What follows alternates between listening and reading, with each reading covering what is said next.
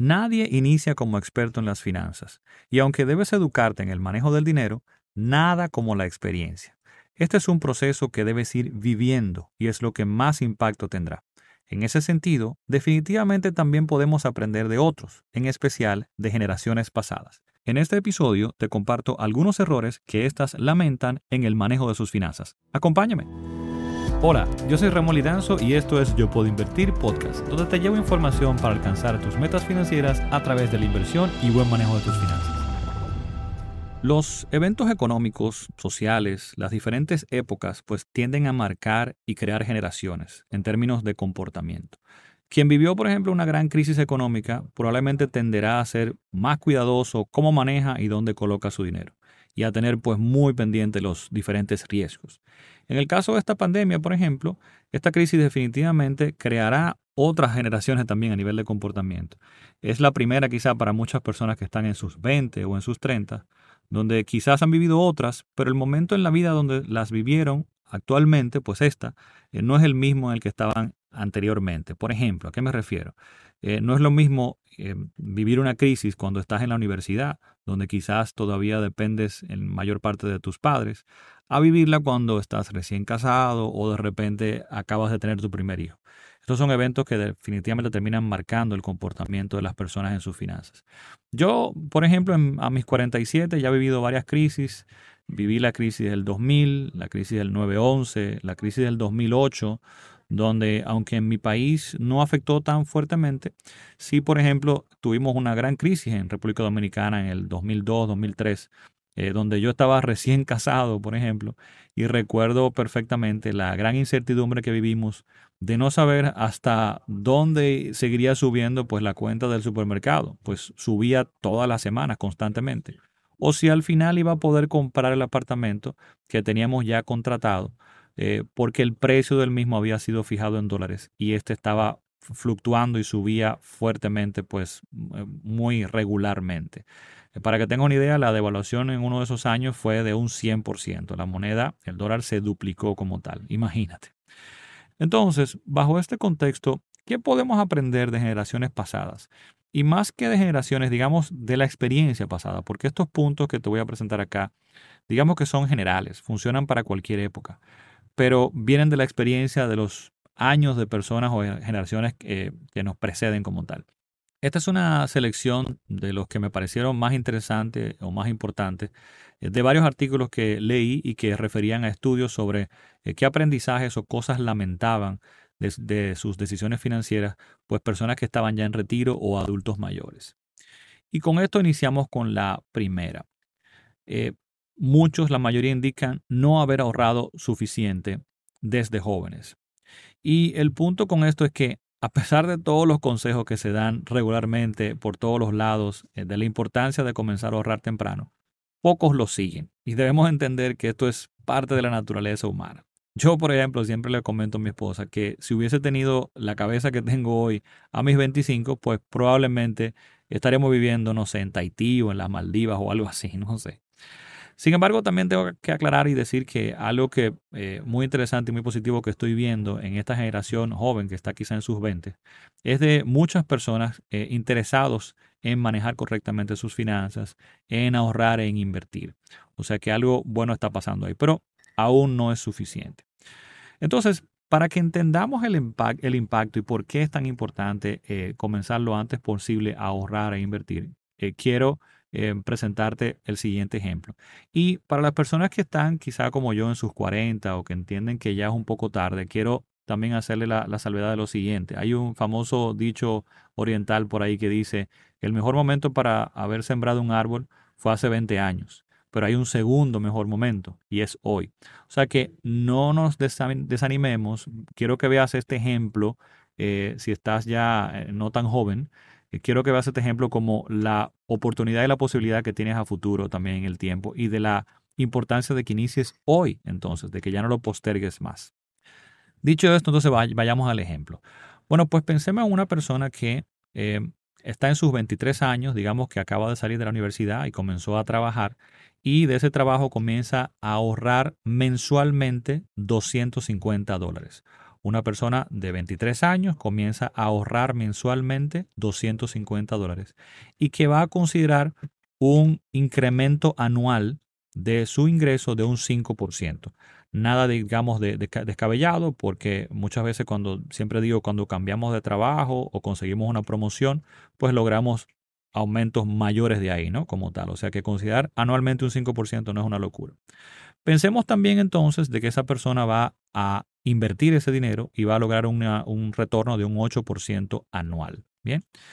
Entonces, te puedo decir que con ese plan, 23 años, 250 dólares, incrementos de 5% anual, esta persona terminaría a sus 58 años con un millón de dólares.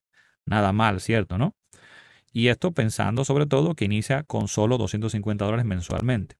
Y algo interesante es que en todo ese periodo, de sus 23 a sus 58, el dinero que ha ahorrado realmente son solo 270 mil dólares. Todo el resto del dinero, pues lo generó las inversiones y el interés compuesto en el tiempo. Bien, te das cuenta de la importancia del impacto. Ahora, para comparar, pensemos en una persona que está en sus 33 años y quiere también ese millón de dólares a sus 58 años, pero inicia 10 años después y esa persona dice, bueno, yo también quiero eh, pues ese plan, yo quiero ese millón de dólares a los 58, ¿qué debo hacer? Pues entonces, bajo ese mismo escenario, ¿cuánto tendría que ahorrar mensualmente? Bueno, pues en vez de 250 dólares, tendría que ahorrar 670 dólares mensualmente e ir incrementando en un 5% también te das cuenta de que dos veces y media más, prácticamente tres veces lo que esa persona de 23 años, por iniciar 10 años más tarde. Con esto no quiero que te desanimes si estás en tus 40, sino al contrario, quiero que tomes acción lo antes posible porque mientras más pasa el tiempo, pues más se va complicando este escenario.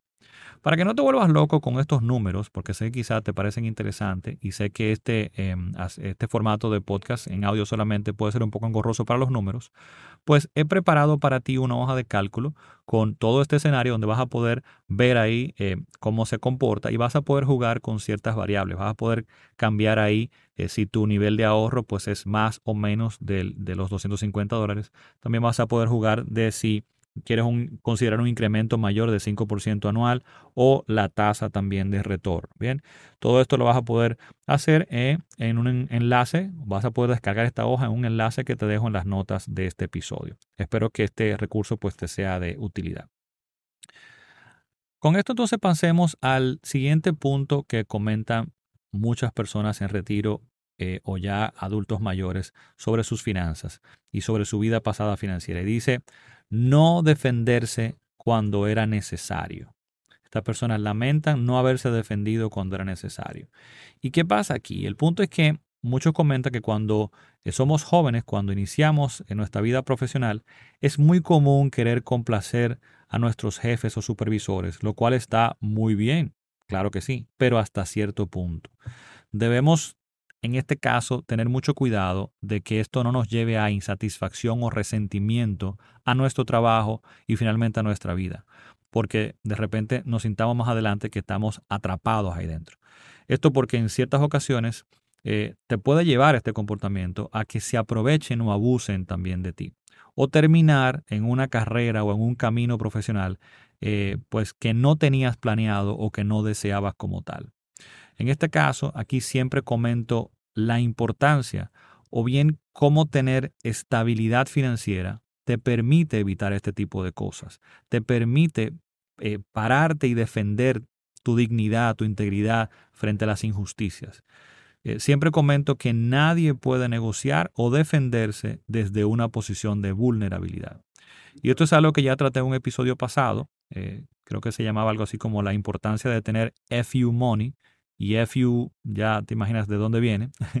y también te voy a dejar un enlace en las notas de este episodio a ese otro episodio para que puedas también consultarlo si te parece interesante. O bien puedes dirigirte también a yo y buscar este episodio número 67 donde vas a ver entonces los recursos que te estoy mencionando acá.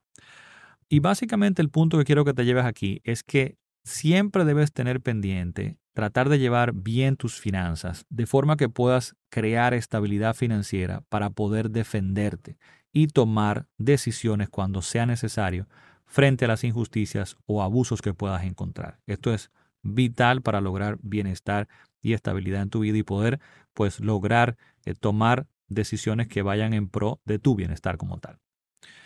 Con esto pasamos al siguiente punto que muchas de estas personas lamentan y dice tener demasiadas deudas y específicamente de tarjetas de crédito. Y aquí entonces aclaro, no todas las deudas son malas. El financiamiento, por ejemplo, de una vivienda bien hecha, eh, que se adecue a tus posibilidades, digamos que es perfectamente aceptable y hasta beneficiosa como tal, definitivamente. Sin embargo, tener muchas deudas y en especial financiarse con tarjetas de crédito es una de las peores cosas que puedes hacer. Y esto por varios puntos. Primero, regularmente la tasa de financiamiento que te cobran las tarjetas de crédito es muy alta. Y esto puede hacer que una pequeña deuda crezca rápidamente y se salga de control. Y esto evidentemente tiene un altísimo costo, pero no solamente por los intereses que estás pagando, sino por el costo de oportunidad. Porque estas altas cuotas, estos altos pagos que tienes mensualmente, por lo que tienes que pagar de interés, está dejando menos dinero disponible para poder ahorrar e invertir. Entonces estás perdiendo esa oportunidad de crecer ese dinero. Pero también estás teniendo menos dinero para tu disfrute hoy, menos cosas que puedes hacer. Y por otro lado, el financiarte también en tarjeta de crédito eh, suele ser financiamiento entonces de gastos regular que no deberías financiar. me explico.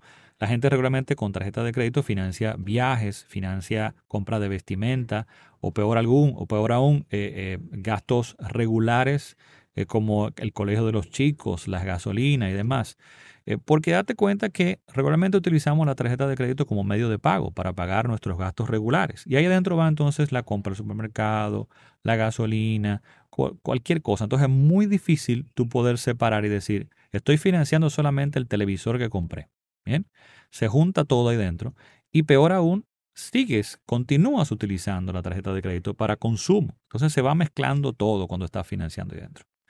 Y al final este financiamiento termina en muchas ocasiones siendo peor aún porque no es solamente lo que pagas de intereses, que estás perdiendo ese dinero, no es solamente el potencial de ahorro que pierdes, sino que ya cuando se vuelve una bola de nieve muy grande, muchas personas terminan utilizando su fondo de emergencia o incluso sus inversiones de largo plazo, donde entonces el impacto negativo es mucho mayor, porque ahora no solamente es el potencial del dinero que no estoy ahorrando, sino que estoy dejando de ganar dinero en mis inversiones para poder pagar y resolver este problema o sea que se puede volver todavía mucho más complicado.